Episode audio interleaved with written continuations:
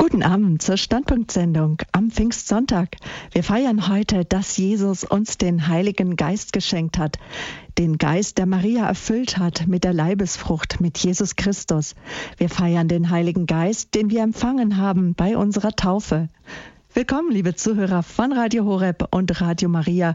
Es grüßt Sie herzlich Ihre Sabine Böhler mit einem Pfingstgruß. Wer heute am Tag schon mit Radio Horeb und Radio Maria verbunden war, konnte teilhaben am Fest der Jugend in Salzburg. Dort wurde intensiv heute um die Ausgießung des Heiligen Geistes gebetet und auch in Zungensprache gesungen. Gerade in den Heiliggeist-Bewegungen wie der katholischen charismatischen Erneuerungsbewegung strecken sich die Gläubigen aus nach den Geistesgaben, wozu auch das Sprachengebet und das Singen in Sprachen gehört. Schon Lukas erzählt uns ziemlich am Anfang der Apostelgeschichte vom Pfingstfest und dass alle erfüllt wurden vom Heiligen Geist und sie begannen in fremden Sprachen zu lesen. Und sie begannen in fremden Sprachen zu reden, wie es der Geist ihnen eingab. So können wir das lesen in der Apostelgeschichte. Über diese Gabe des Heiligen Geistes, nämlich das Reden in fremden Sprachen, wollen wir heute Abend ausführlich sprechen. Denn eigentlich ist es in den normalen Gemeindegottesdiensten nicht üblich, dass in Sprachen gesungen oder geredet wird. Und vielleicht kann sich jetzt der ein oder andere gar nichts vorstellen, worum es heute Abend geht.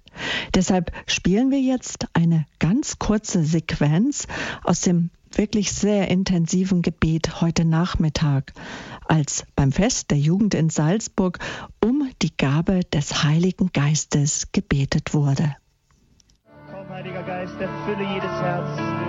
Jesus, gib deinen Geist, Vater, im Namen Jesus, sende den Heiligen Geist.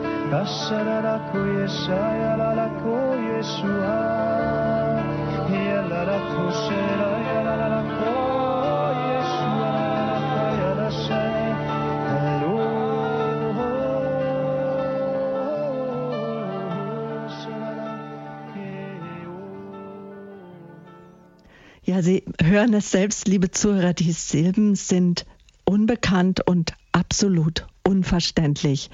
Jetzt könnte man fragen, was hat das Beten in so unverständlicher Sprache denn für einen Sinn und Zweck? Warum wird sie sogar als eine Gnadengabe des Heiligen Geistes verstanden? Ja, was sagt denn eigentlich die Heilige Schrift dazu? Was sagt die Kirche dazu? Darüber wollen wir heute Abend sprechen, aber nicht nur. Es soll ganz allgemein auch über die Gaben des Heiligen Geistes geben. Gehen im Vortrag von Helmut Hanusch. Er ist unser Gast, Diakon Helmut Hanusch. Er kommt aus Göttingen. Er ist hauptberuflich Diakon und das schon seit ja, 33 Jahren im Dekanat Göttingen ist er auch noch auch Assistent des Dechanten. Jedoch eingeladen haben wir ihn, weil er der Vorsitzende der charismatischen Erneuerung in der katholischen Kirche Deutschland ist. Diakon Helmut Hanusch, guten Abend und frohe Pfingsten. Willkommen hier bei uns zum Standpunkt bei Radio Horeb und Radio Maria. Schön. Ja, liebe Frau Böhler, auch Ihnen wünsche ich ein frohes Pfingstfest und in gleicher Weise Ihnen, liebe Hörerinnen und Hörer von Radio Horeb. Diakon Hanusch, wie haben Sie denn heute das Pfingstfest verbracht? Einer mit der höchsten Feiertage, die wir in der Kirche, in der katholischen Kirche ja auch feiern. Ja, heute Morgen war ich gleich um 9.30 Uhr in unserer Hauptkirche, wo wir einen frohen Pfingstgottesdienst gefeiert haben. Danach stand ich noch eine ganze Weile, wie das ich auch sonst an den anderen Sonntagen tue, auf dem Kirchvorplatz und habe mit Gemeindemitgliedern mich unterhalten. Wir haben hier in Göttingen auch immer wieder viele ausländische Gäste. Da bemühe ich mich dann immer darum, Kontakt zu finden. Danach äh, haben wir dann heute Nachmittag eine junge Familie, Freunde von uns, die auch hier in der Gebetsgruppe mit sind, eingeladen und mit ihren zwei Kindern dann den Nachmittag verbracht. Und nun bin ich hier. Genau, hier bei uns bei Radio Horeb. Und wir dürfen uns ja auch noch freuen als Christen, dass wir morgen auch noch einen zweiten Pfingstfeiertag haben. Heute sprechen wir ja über die Gabe des Sprachengebetes, die ja eigentlich im normalen Gottesdienst nicht üblich ist. Auch in der Gemeinde wird es normalerweise nicht praktiziert. Sie selber, Sie haben die Gabe des Sprachengebetes. Und ich habe mich gefragt, wie es Ihnen heute an diesem hohen Festtag Pfingsten gegangen ist, dass es in der Gemeinde ja eigentlich nicht praktiziert ist. Weiß Ihre Gemeinde von ihrer Gabe? Die Gemeinde weiß davon. Wir feiern in regelmäßigen Abständen in unserer Kirche St. Paulus Lobpreis- und Segnungsgottesdienste. Und wenn die als solche angekündigt sind, dann beten wir selbstverständlich und singen in Sprachen. Und die Gemeinde weiß darum. Klar, sie hört es ja dann auch. Wichtig ist äh, aus meiner Sicht immer, dass es kurz erklärt wird, was das bedeutet, damit nicht irgendwelche Ängste entstehen können oder Leute sich ängstlich fragen, was ist da jetzt los. Also meine Erfahrung ist, äh, wenn man es den Leuten erklärt, ist das überhaupt kein Problem. Wie Sie schon sagten, wir tun das schon seit mehreren Jahrzehnten hier in einer, ja, wie Sie sagten, ganz normalen Pfarrgemeinde. Hm. Ja, und Sie leiten zusammen mit Ihrer Frau und weiteren Mitarbeitern auch einen ökumenisch charismatischen Gebetskreis mit circa 50 Teilnehmern pro Abend. Was unterscheidet Sie jetzt von einem normalen ökumenischen Gebetskreis? Also das charismatisch, was heißt das dabei? Ja, also wenn ich erstmal das Verbindende nennen darf, ähm, was uns verbindet ist, dass wir an jedem Abend eine Stelle aus der Bibel lesen, derzeit aus dem Matthäusevangelium. Und wir haben dann immer eine Predigt dazu, also eine Ansprache von circa 20 bis 30 Minuten wo dargelegt wird, wie wir das, was wir in der Bibel gehört haben, im Alltag leben können. Das verbindet uns äh, mit anderen Bibelkreisen und äh, Gebetsgruppen.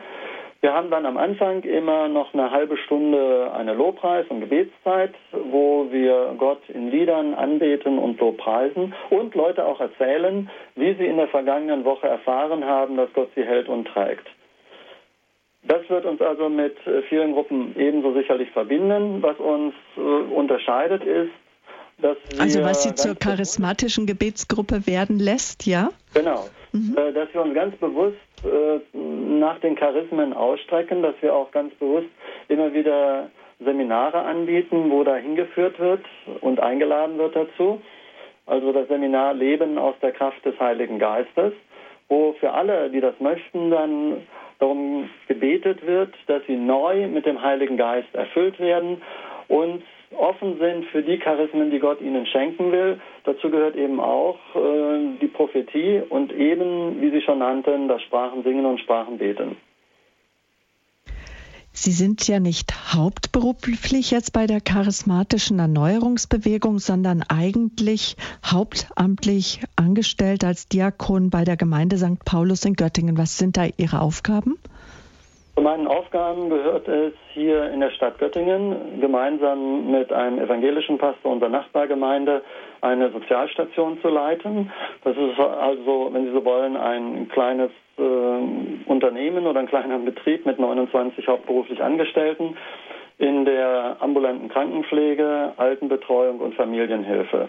Das ist so ein Bereich. Dann der andere ist, dass ich verantwortlich bin für alles, was mit dem katholischen Religionsunterricht und den Schulen hier in unserem Dekanat zusammenhängt. Und dann natürlich, äh, wie jeder Diakon, Taufen, Trauungen, Beerdigungen, Gottesdienste und seelsorgliche Gespräche. Mhm. Und da tut sich die Frage auf, wie sind Sie zur charismatischen Erneuerungsbewegung gekommen und sogar äh, zu dem Vorsitz auch? Also in mir sind drei Stränge. Das eine ist einmal der Strang der ganz normalen katholischen Kirchengemeinde wo ich auch schon als Kind immer wieder Erfahrungen gemacht habe, die ich damals noch nicht einordnen konnte, wo ich aber im Rückblick sage, das waren charismatische Erfahrungen, also prophetische Eindrücke, die Gott mir einfach im stillen Gebet vor dem Allerheiligsten gegeben hat. Das ist so die eine Linie, die sich kontinuierlich ohne Unterbrechung in meinem Leben durchzieht. Ich bin jetzt 61 Jahre. Und die andere ist, äh, dass ich Kontakt gefunden habe zu Ordensgemeinschaften und durch die Steiler Missionare in Bonn St. Augustin und dann durch die Jesuiten, äh, zu denen bin ich durch eine frühere Lateinlehrerin gekommen, bin ich dann auf die geistlichen Bewegungen gestoßen und eben darin auch die charismatische Erneuerung in der katholischen Kirche. Und die, Gebets, die charismatische Gebetsgruppe hier in Göttingen hat einen Jesuit gegründet, der von Berlin gekommen ist. Mhm. Also das ist auch so etwas, was mich seit eh und je bewegt. Auch innen als Diakon, auch hauptberuflich in der katholischen Kirche, dass ich wie der kluge Hausvater, wie Jesus es sagt, Altes und Neues aus seinem Schatz herausholt, so möchte auch ich äh, das Bewährte, wie zum Beispiel Eucharistiefeier, An Anbetung vor dem Allerheiligsten, Sakramente, Andachten, das schätze ich. Ich möchte aber auch Ausschau halten nach neuen Wegen, äh, für mich wie auch für Leute, die auf der Suche sind. Mhm. Was man sich jetzt noch fragen könnte, das ist, was jetzt nun die charismatischen Erneuerungsbewegungen, ob evangelische oder katholische Kirche, Sie sind in der katholischen charismatischen Erneuerungsbewegung, was diese Bewegung unterscheidet von der Pfingstbewegung. Also auch hier möchte ich wieder zunächst mal das Verbindende nennen. Was uns verbindet, ist, wie die Pfingstgemeinden es nennen, die Taufe im Heiligen Geist. Dieser Begriff wird in einigen, gerade auch in den englischsprachigen Ländern, in, der katholischen Kirche auch verwendet. Baptism in the Holy Spirit. Ähm, das verbindet uns eben die Offenheit auch für die Charismen, inklusive des Sprachengebetes.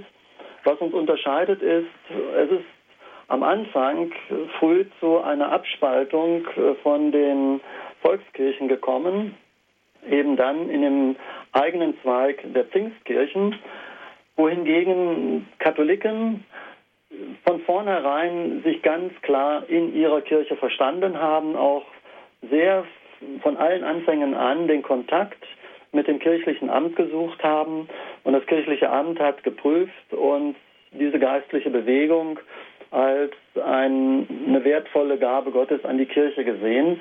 So haben es zum Beispiel Papst Johannes Paul VI., Papst Johannes der 23. und alle Päpste seit Bestehen der charismatischen Erneuerung benannt. Und um das Verbindende soll, uns, soll es uns heute Abend gehen, um den Heiligen Geist. Und sie begannen in fremden Sprachen zu beten. So lesen wir es im zweiten Kapitel der Apostelgeschichte zum Pfingstfest. Und wir werden jetzt gleich von Ihnen einen Vortrag hören, wo es um eine besondere Gabe insbesondere geht, nämlich das Sprachengebet, aber nicht nur, sondern es geht darum, wie kann ich den Heiligen Geist empfangen? Was heißt es, aus dem Heiligen Geist zu leben, vom Heiligen Geist erfüllt zu werden? Wir hören jetzt noch eine kleine Musik und dann freuen wir uns auf Ihnen, Ihren Vortrag, Diakon Hanusch. Ja, gerne. Baby,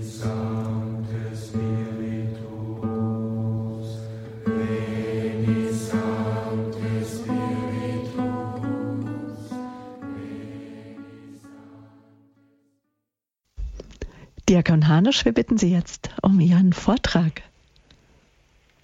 Wie kann ich den Heiligen Geist empfangen? Das ist ja die Frage, die in allen liturgischen Texten des Pfingstfestes zum Ausdruck kommt.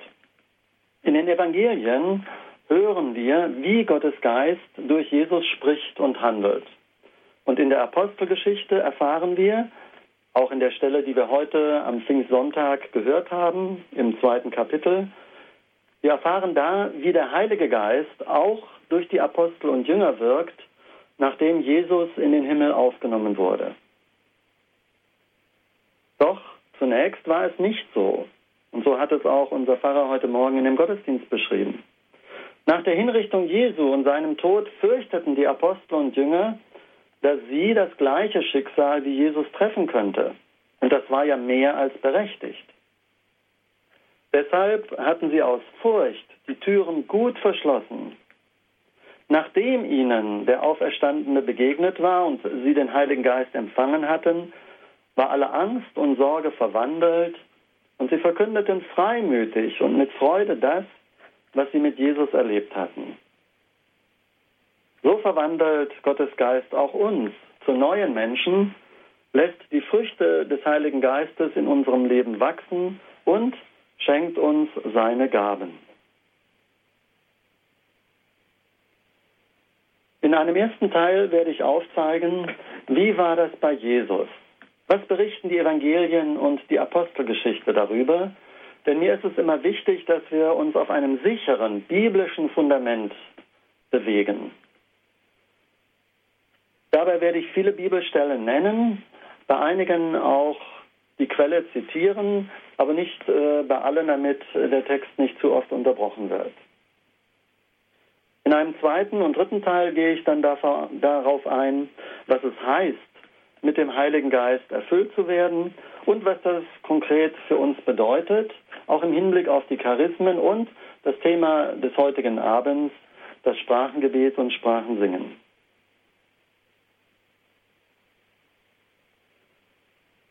Ich habe euch nur mit Wasser getauft, er aber wird euch mit dem Heiligen Geist taufen, kündigt Johannes der Täufer das Wirken Jesu an.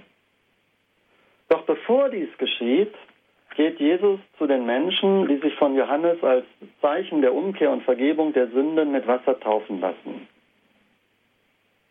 Danach kommt der Geist auf ihn herab und eine Stimme aus dem Himmel spricht, Du bist mein geliebter Sohn, an dir habe ich Gefallen gefunden. So lesen wir es im Markus Evangelium gleich im ersten Kapitel. Das, was uns hier die Evangelien berichten, ist das Modell für das, was wir beim Gebet um eine neue Erfüllung mit dem Heiligen Geist erwarten dürfen. Gott bestätigt uns seine Liebe und sagt jedem und jedem von uns, du bist mein geliebtes Kind, du bist mein geliebter Sohn, du bist meine geliebte Tochter. Paulus beschreibt dies im Römerbrief im fünften Kapitel Vers 5 mit den Worten, die Liebe Gottes ist ausgegossen in unsere Herzen durch den Heiligen Geist. Das ist also das Grundlegende. Erst später kommt dann eben dazu, dass Gott uns einzelne Charismen und Früchte des Geistes schenkt. Aber das Grundlegende ist er wirklich selber. Also stellen wir uns unser Herz als ein Gefäß vor, das mit dem Heiligen Geist mit der Liebe Gottes so angefüllt wird, bis es überfließt. Unser Herz wird überfließen in der Liebe zu Gott und zu unseren Mitmenschen hin. So war das bei Jesus auch. Und er gibt uns die Verheißung, bei euch wird es genauso sein, wenn ihr euch an Gott wendet, wenn ihr offen seid für die Kraft von oben, die ich euch sende. Und deshalb wartet, bis ihr diese Kraft bekommen habt. Wie hat sich das bei Jesus in seiner irdischen Existenz entwickelt? Er war ja vom ersten Augenblick an voll des Heiligen Geistes. So sagt es der Engel zu Maria. Im Lukas-Evangelium, Kapitel 1, Vers 35. Und auch als Zwölfjähriger wird dies deutlich im Gespräch mit den Lehrern im Tempel. Jesus war also von dem ersten Moment seiner irdischen Existenz an mit Heiligen Geist erfüllt. Das ist gar keine Frage. Und doch geschieht in der Taufe Jesu etwas Neues, auf das er mehr als 30 Jahre wartet, bis der Geist ihn in der Wüste zu dieser Erfahrung führt und damit sein öffentliches Wirken beginnt. Viele tausende Menschen haben in den vergangenen Jahrzehnten eine neue Ausgießung des Heiligen Geistes erfahren, die Erfahrungen, die sie dabei machten, waren unterschiedlich. Manche sind sehr bewegt, wenn für sie gebetet wird, andere erleben einen tiefen inneren Frieden, während wieder andere anscheinend keine besonderen Gefühle haben und sich erst im Laufe der Zeit die Gewissheit der Gegenwart und Liebe Gottes einstellt.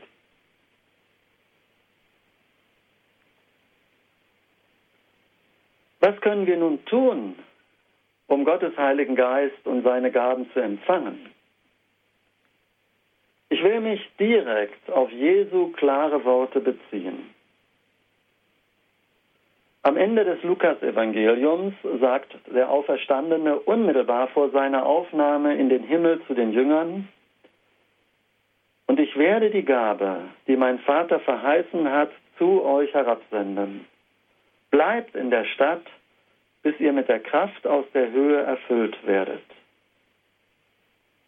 Lukas Evangelium, 24. Kapitel, Vers 49. Und gleich im ersten Kapitel der Apostelgeschichte heißt es, Beim gemeinsamen Mahl gebot er ihnen, geht nicht weg von Jerusalem, sondern wartet auf die Verheißung des Vaters, die ihr von mir vernommen habt.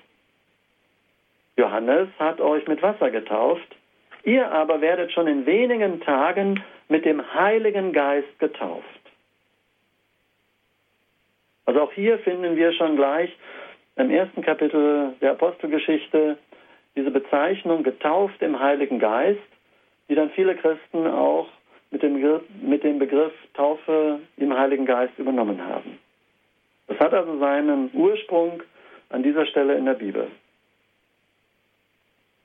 Nun, wenn Jesus sagt, wartet, dann heißt dies nicht, untätig und innerlich unbeteiligt herumzusitzen, sondern wir sollen das Verheißene erwarten, uns danach sehnen und darum bitten. Das ist immer der Unterschied zwischen Reich Gottes und Schlaraffenland. Im Schlaraffenland kommt alles angeflogen, was ich mir halt so wünsche. Im Reich Gottes bezieht Gott mich mit ein. Und welchen Nachdruck Jesus darauf legt, macht er in einem geradezu drastischen Vergleich deutlich. Im Lukas-Evangelium können wir es nachlesen im 11. Kapitel, Vers 9. Und da sagt Jesus, bittet dann wird euch gegeben. Oder ist unter euch ein Vater, der seinem Sohn eine Schlange gibt, wenn er um einen Fisch bittet, oder einen Skorpion, wenn er um ein Ei bittet? Wenn nun schon ihr, die ihr böse seid, euren Kindern gebt, was gut ist, wie viel mehr wird der Vater im Himmel den Heiligen Geist denen geben, die ihn bitten? Es liegt also ganz im Willen und Auftrag Jesu, dass wir ihn und seinen Vater um den Heiligen Geist bitten. Und das nicht nur mal zu Pfingsten oder in den neuntägigen Gebet von Christi Himmelfahrt bis Pfingsten, sondern unser ganzes Leben in jeder Situation im ganzen Jahr. Wenn wir uns diese Stellen in der Bibel anschauen und wenn Menschen mit dem Heiligen Geist erfüllt werden, wird in der Apostelgeschichte immer wieder ein Phänomen genannt. Sie beteten oder redeten in fremden Sprachen. So war das offensichtlich auch im Pfingstereignis selber. Da heißt es ja dann am Ende in der Apostelgeschichte, zweites Kapitel, Vers 12, alle gerieten außer sich und waren ratlos. Das sind wir heute auch. Und dann gibt es diese zwei Gruppen. Das heißt hier, die einen sagten, was, was hat dies zu bedeuten? Andere aber spotteten, sie sind vom süßen Wein betrunken. Sie, liebe Hörerinnen und Hörer von Radio Horeb, gehören sicher zu der ersten Gruppe, denn sonst hätten Sie jetzt nicht das Radio angestellt. Sie fragen sich, was hat das zu bedeuten? Und so möchte ich im Folgenden auf dieses Charisma, wie der Apostel Paulus es nennt, also auf das Sprachengebet oder Sprachensingen, jetzt etwas ausführlicher eingehen, weil diese Gabe heute wenig bekannt ist und weil sie oft wie eine Einstiegs Einstiegstür wirkt, die den Weg für andere Gaben des Heiligen Geistes öffnet. Gut, bei der Gabe der Heilung ist ohnehin ja für jeden klar, was da passiert. Jemand, der krank ist, bittet um Gebet es wird für ihn gebetet und es stellt sich eine Besserung oder Heilung ein. Das meint die Gabe der Heilung, klar. Gabe der Prophetie ist an verschiedensten Stellen auch in der Bibel selber beschrieben. Es geht darum, die Dinge aus der Sicht Gottes zu sehen, zu ermahnen, zu ermutigen, aufzubauen. Aber was hat es nun mit diesem Sprachengebet auf sich? Und wozu ist es überhaupt gut? Auch heute. Ich möchte wieder von der Bibel her ausgehen. Gleich im zweiten Kapitel, wie ich es eben schon nannte, beim Bericht über das Pfingstereignis heißt es, alle wurden mit dem Heiligen Geist erfüllt und begannen in fremden Sprachen zu reden, wie es der Geist ihnen eingab. Und dann gibt es eine weitere Stelle in der Apostelgeschichte im 19. Kapitel, Vers 1 bis 7, als Paulus nach Ephesus kam. Da fragte er die Jünger dort, habt ihr den Heiligen Geist empfangen, als ihr gläubig wurdet? Wie hätten Sie auf diese Frage geantwortet? Wenn jemand Sie heute auf dem Kirchvorplatz gefragt hätte, haben Sie den Heiligen Geist empfangen? Die Leute in Ephesus antworteten ihm, wir haben noch nicht einmal gehört, dass es einen Heiligen Geist gibt. Paulus unterhält sich mit ihnen und dann heißt es kurz und bündig, Paulus legte ihnen die Hände auf und der Heilige Geist kam auf sie herab. Sie redeten in Zungen und weissagten. Dass der Heilige Geist auf die Menschen herabkam, wird für, wird für Paulus und die Betreffenden daran erkennbar, dass sie in Sprachen reden. Manche Bibelausgaben übersetzen den griechischen Urtext mit in Zungen reden. Ich halte die Übersetzung in Sprachen beten für besser. Es handelt sich nämlich tatsächlich um eine Gebetssprache. Dasselbe erfährt Petrus bei Cornelius, wie Sie im zehnten Kapitel der Apostelgeschichte nachlesen können. Ich empfehle Ihnen sehr, dieses Kapitel mal zu lesen. Es ist total spannend, wie vielfältig der Heilige Geist hier wirkt. Durch prophetische Worte und Bilder und auch durch das Sprachengebet. Im Vers 44 dieses zehnten Kapitels der Apostelgeschichte heißt es, noch während Petrus dies sagte, kam der Heilige Geist auf alle herab, die das Wort hörten. Die gläubig gewordenen Juden, die mit Petrus gekommen waren, konnten es nicht fassen, dass auch auf die Heiden die Gabe des Heiligen Geistes ausgegossen wurde. Denn sie hörten sie in Zungen reden und Gott preisen. Das ist also das Erkennungszeichen für Petrus wie die gläubigen Juden, dass auch die Heiden Gottes Heiligen Geist empfangen haben. Es hieß dort nicht, sie bekamen die Gabe der Weisheit. Wie will man denn erkennen, ob einer von einem Augenblick zum anderen mehr Weisheit bekommen hat? Das ist ja ohnehin oft schwierig genug. Nein, das ist nur ein Scherz. Aber hier ist ein eindeutiges Zeichen genannt, was Paulus was Petrus sofort erkennen können. Und das ist dann der Grund für Petrus, weshalb Heiden überhaupt getauft werden und in die Gemeinde aufgenommen werden können. Also überspitzt gesagt, hätte Petrus nicht den Mut gehabt, sich darauf einzulassen und hätte er dieses Erkennungszeichen nicht gesehen, dann wären Heiden nicht getauft worden und wir vielleicht heute noch nicht Christen. Zugleich sehen wir, dass das Handeln des Heiligen Geistes sich nicht in ein festes Schema pressen lässt. In Ephesus tauft Paulus erst die Menschen, dann legt er ihnen die Hände auf und sie empfangen den Heiligen Geist und beten in Sprachen. Bei Petrus im Haus des Cornelius ist es genau andersherum. Und in beiden Situationen ist das erkennbare Zeichen für das Herabkommen des Heiligen Geistes das Sprachengebet. Und genau damit begründet es dann Petrus auch, als er sich später in Jerusalem bei den Brüdern rechtfertigen muss, wie in aller Welt er denn dazu kommen konnte, Heiden in die Kirche aufzunehmen und zu taufen. Das war die Begründung. Sie können das dann im Weiteren nach dem zehnten Kapitel nachlesen. Soweit mal zu den biblischen Stellen. Damit, es gibt noch eine ganze Menge weitere, aber aus Zeitgründen möchte ich es dabei mal belassen. Aber damit Sie sehen, es ist nicht nur etwas, wo man sich auf einen Vers irgendwo im Alten Testament bezieht, sondern das ist wie eine rote Linie, die sich durch die ganze Apostelgeschichte durchzieht und die Sie auch schon im Wirken Jesu erkennen können. Aber das wäre nochmal ein anderes Thema.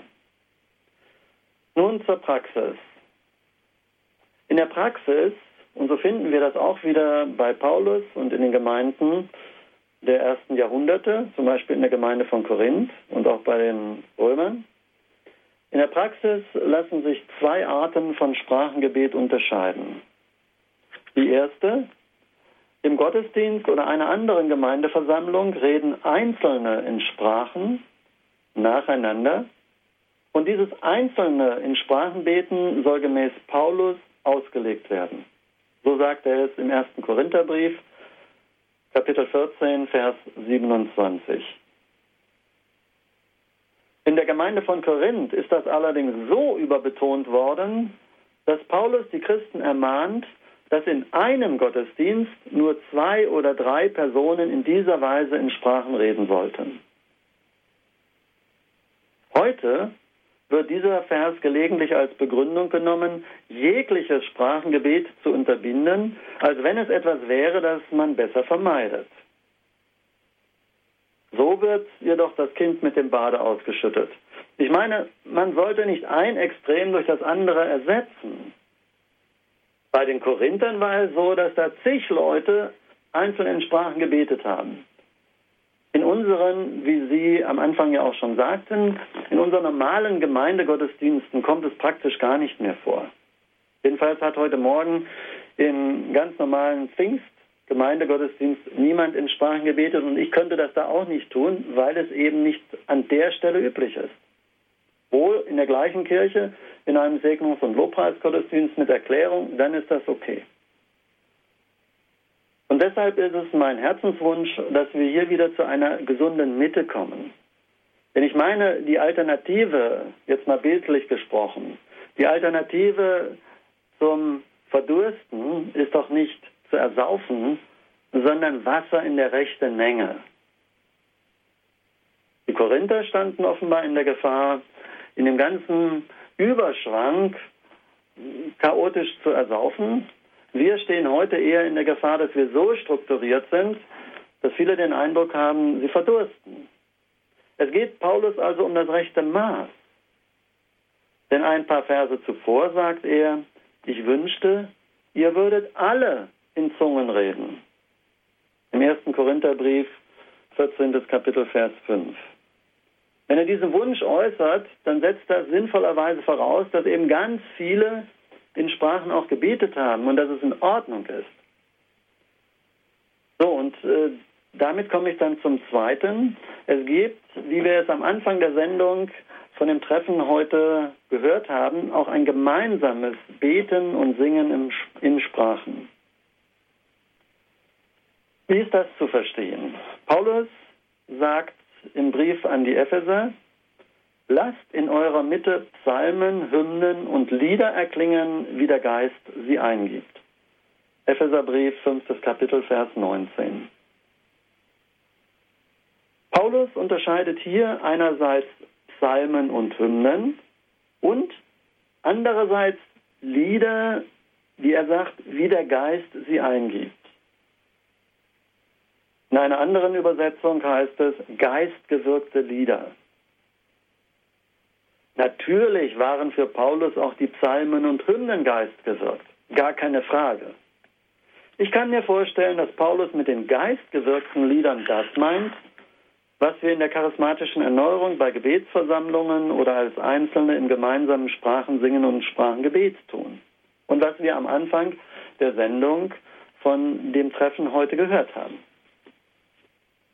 Nun möchte ich darauf eingehen, welche Bedeutung das Sprachengebet und Sprachensingen in der Gemeinschaft wie im Leben des Einzelnen haben kann.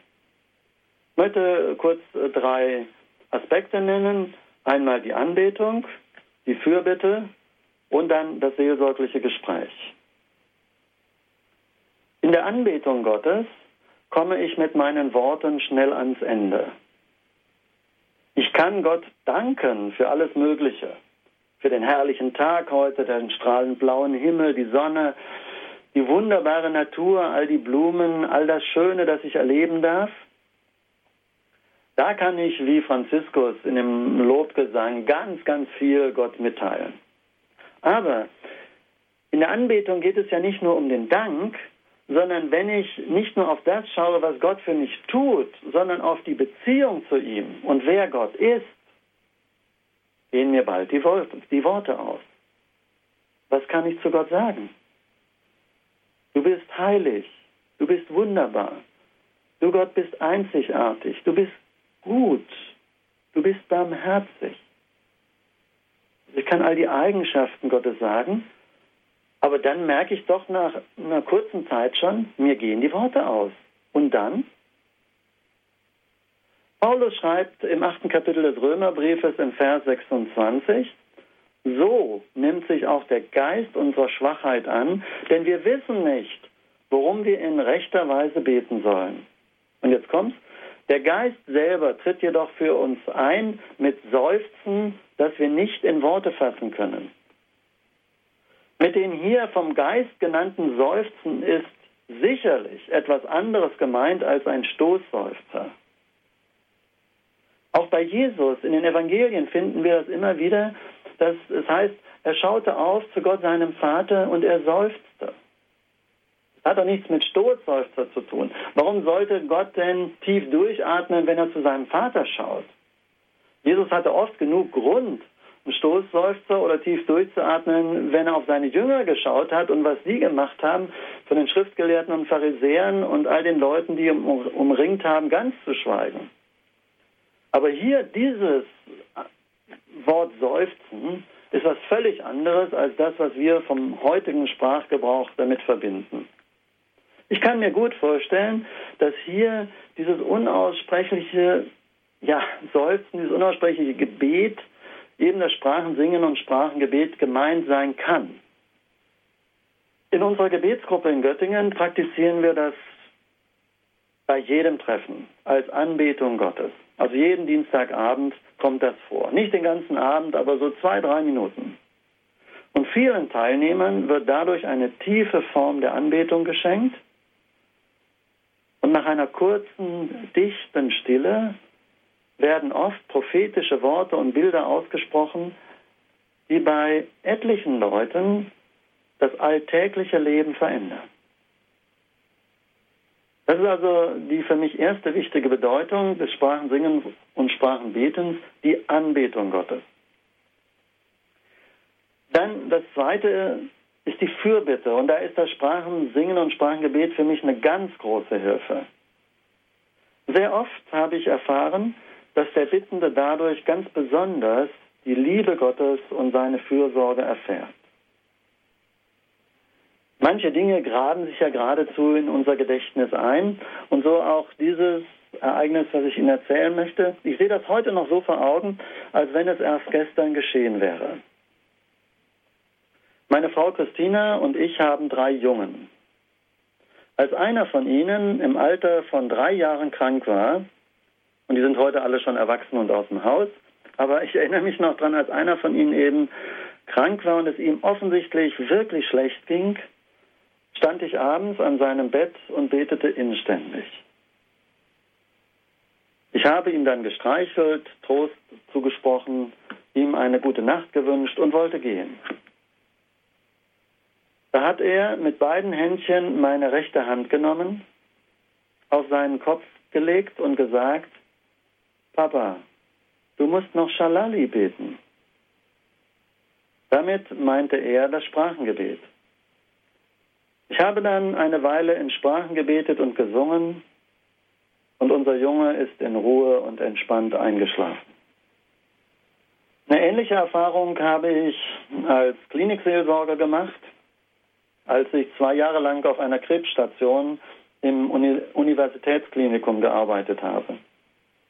Auch hier war ich mit meinen Worten oft schnell am Ende.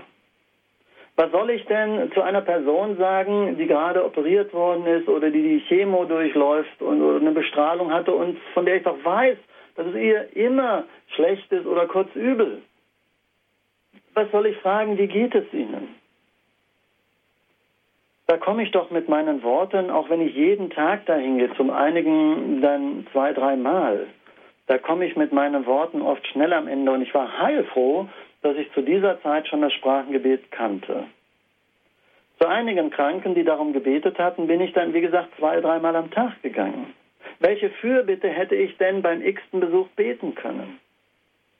Ich habe dann den Patienten das Sprachengebet kurz erklärt, ihnen die Hand in der Regel auf die Schulter gelegt und in Sprachen gebetet. Und viele haben mir erzählt, dass sie Gottes Liebe wie einen warmen Strom erlebt haben und wollten diese bildhaft gute Bestrahlung dann am liebsten mehrmals am Tag. Auch einige Ärzte und Krankenpfleger kamen manchmal dazu. Ich habe erstaunte Fragen gehört. In welcher Sprache haben Sie denn da eben gebetet? Aber nur selten Unverständnis und nie Ablehnung, weil auch die Ärzte und Krankenpfleger merkten, wie das den schwerkranken Patienten gut tat. Ja, und der dritte Bereich ist das seelsorgliche Gespräch, wo das Sprachengebet für mich eine ausgesprochene Hilfe ist. Oft kommen Leute mit Not und Anliegen zu mir, um darüber zu sprechen. Und oft sprechen wir dann so eine Stunde oder eineinhalb Stunden darüber und am Schluss biete ich ihnen an zu beten, eben auch in Sprachen. Und dann erlebe ich sehr oft, dass mir dann ein prophetisches Wort, ein Bild oder ein Eindruck geschenkt wird, was mehr Klarheit in die gesamte Situation des Hilfesuchenden bringt, als das ganze Gespräch eineinhalb Stunden davor. Das sind also so die drei Bereiche, wo ich das Sprachengebet als einen Dienst an den Menschen als ausgesprochen hilfreich erlebe. Das seelsorgliche Gespräch, die Fürbitte und dann mit Blick auf Gott die Anbetung, die ihm zur Ehre dient, aber eben auch uns zur Auferbauung und zum Heil. Ja, nun noch äh, zu der Frage, wie kann ich denn das Sprachengebet empfangen? Haben es die einen, bekommen es die einen, andere nicht? Ich möchte das äh, praktisch an meiner eigenen Erfahrung festmachen. Als bereits 1973 zum ersten Mal Christen für mich in diesem Anliegen gebetet haben, sagten sie mir, Herr Hanusch, Sie brauchen jetzt gar nichts zu machen. Es sprudelt einfach aus Ihnen heraus. Sie haben für mich gebetet und gebetet, aber nichts sprudelte. Ehrlich gesagt war ich froh, als sie nach einiger Zeit mit dem Beten aufhörte. Und ich hatte den Eindruck, dass ich für das Sprachengebet viel zu nüchtern bin, auf jeden Fall, das nicht mein Ding ist. Einige Jahre später sprach ich mit jemandem darüber und er schmunzelte mir, es war auch ein Ordensgeistlicher und sagte dann, na ja, Helmut, den Mund musst du schon aufmachen, die Zunge bewegt sich dann von selbst. Und wieder betete ein Gebetsteam für mich und ich wartete und wartete. Aber meine Zunge bewegte sich nicht von selbst. Ich saß da wie ein junger Spatz in der Erwartung auf Nahrung, aber nichts passierte in mir. Und obwohl ich mit diesen beiden Erfahrungen das Thema Sprachengebet für mich eigentlich abgehakt hatte, erklärte es mir wiederum einige Jahre später jemand ganz anders. Er sagte, klinke dich doch bei anderen, die in Sprachen beten, ein und beginne selbst Laute und Silben zu beten und zu singen. Und er hat es mir dann noch erklärt, so wie ich das heute in der Gemeinde auch den Leuten erkläre. Eine Hilfe ist zum Beispiel das Halleluja auch in der Osternacht. Das ist doch eine Tonfolge, ein sich aussingen zu Gott. Und so weiter und so weiter. Ja, da wird ja nichts in Worten wie in einem Lied mitgeteilt, sondern es ist ein sich aussingen zu Gott. Es geht nur um meine Beziehung zu ihm, um die Anbetung, um die Freude der Auferstehung. Und deshalb sagte bei diesem dritten Versuch der Betreffende, überlegst dir doch einfach selber eine Silbenfolge. Egal welche. Also meinetwegen Kalasitu. Das hat in sich keine Bedeutung, aber es formuliert etwas, wo ich mich zu Gott hin ausspreche, ohne den Verstand zu bemühen, der entweder ein vorformuliertes Gebet spricht, was ich auswendig gelernt habe, oder in freien Formulierungen. So, wenn das so ist, dann meldete sich natürlich sofort mein Verstand mit der Frage, wenn ich es mache, wieso wirkt dann der Geist? Paulus schreibt im ersten Korintherbrief im 12. Kapitel Vers 3, keiner kann sagen, Jesus ist der Herr, wenn er nicht aus dem Heiligen Geist redet.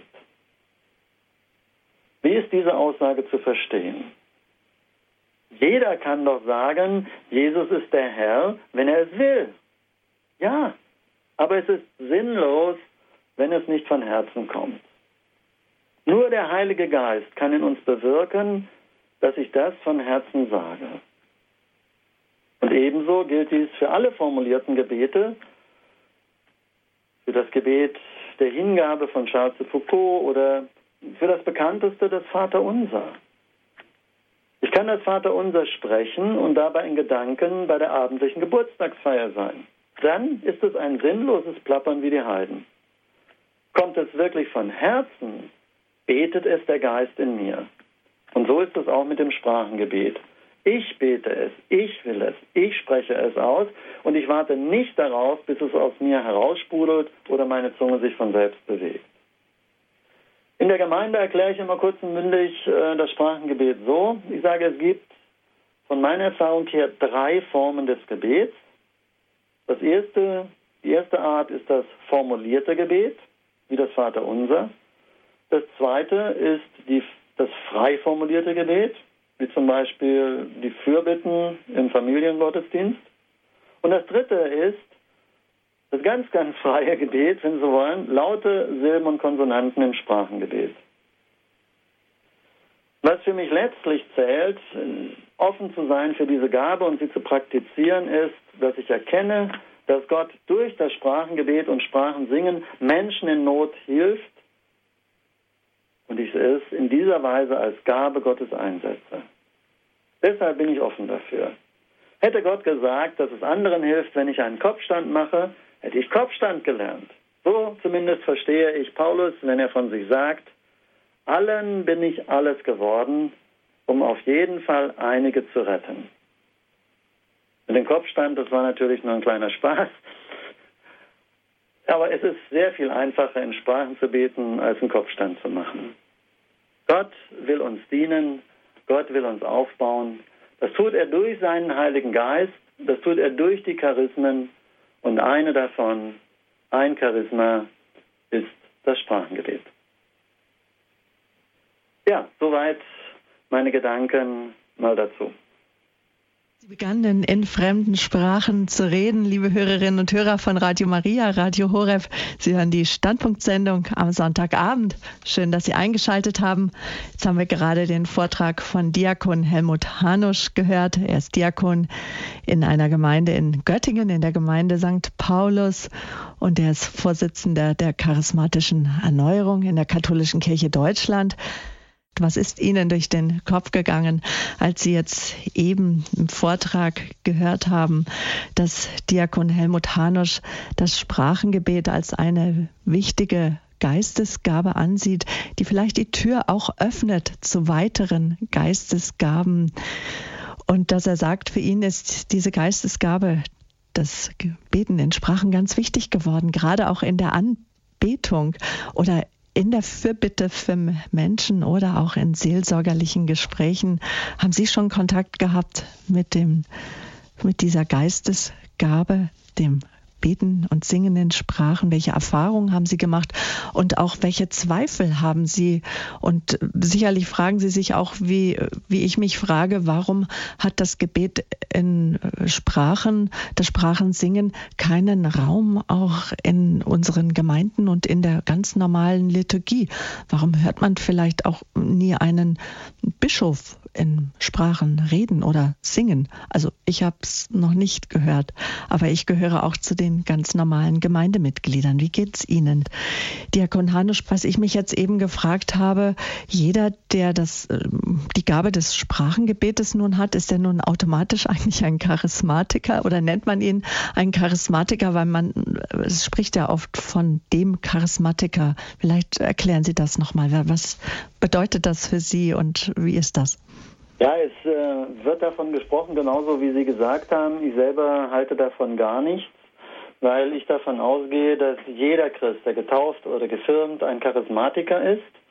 Also ein von Gott begabter. Charis heißt ja Gnadengabe Gottes. Das ist er in jedem Falle. Ähm, was der Unterschied vielleicht ist, ähm, so sage ich es manchmal bildhaft in der Gemeinde, ist, dass wir von Gott in den beiden Sakramenten, Taufe und Firmung, alle Gnadengaben, die er uns schenken möchte, bekommen haben. Aber gleichsam wie ein Geschenk haben wir die dankbar entgegengenommen. Aber bei manchen habe ich den Eindruck, die packen die einfach nicht aus. Manche vor Ehrfurcht, manche auch vor Scheu. Und äh, deshalb, äh, ich glaube nicht, dass es sozusagen sinnvoll ist zu sagen, der ist ein Charismatiker und der hat die Charismen und der andere hat sie nicht. Hm, also so sehe ich das. Jetzt frage ich mich, wie unsere erste Hörerin, die uns erreicht hat, was sie für eine Frage oder Anmerkung hat. Ich möchte herzlich Frau Fechler aus Ankum begrüßen. Oh, Guten Abend. Ja, Guten Sie sind Abend, schon dran, schon aber dran. dann wünsche ich erstmal noch wirklich ein gesegnetes Pfingstfest ist ja noch ein Tag bei uns und ja. überhaupt, es dauert ja auch lange mit dem Pfingstfest das ganze Jahr über eigentlich. Dann Dankeschön, wollte ich doch jetzt erstmal ähm, ja, mich bedanken bei Herrn Hanusch und äh, ich hätte zuerst eine Frage noch zu den Schriftstellen. Ja. Äh, ich bin eigentlich dem heiligen Lukas sehr dankbar, dass er die Apostelgeschichte geschrieben hat. Sonst hätten wir doch eigentlich gar nicht das Fest heute, könnten wir gar nicht so feiern. Mit ja. dieser Erinnerung daran, was damals passiert ist. Es soll ja nicht nur Erinnerung sein. Denn bei Lukas im Evangelium, die Evangelisten berichten ja darüber eigentlich nichts. Der der im Evangelium vom Lukas heißt es, das fiel mir jetzt nach Christi Himmelfahrt so auf, ähm, Während er sie segnete, verließ er sie und wurde zum Himmel emporgehoben. Sie aber fielen vor ihm nieder und dann kehrten sie in großer Freude, also nicht mit Tränen des Abschieds, nach Jerusalem zurück und sie waren immer im Tempel und priesen Gott, also immer Lobpreis.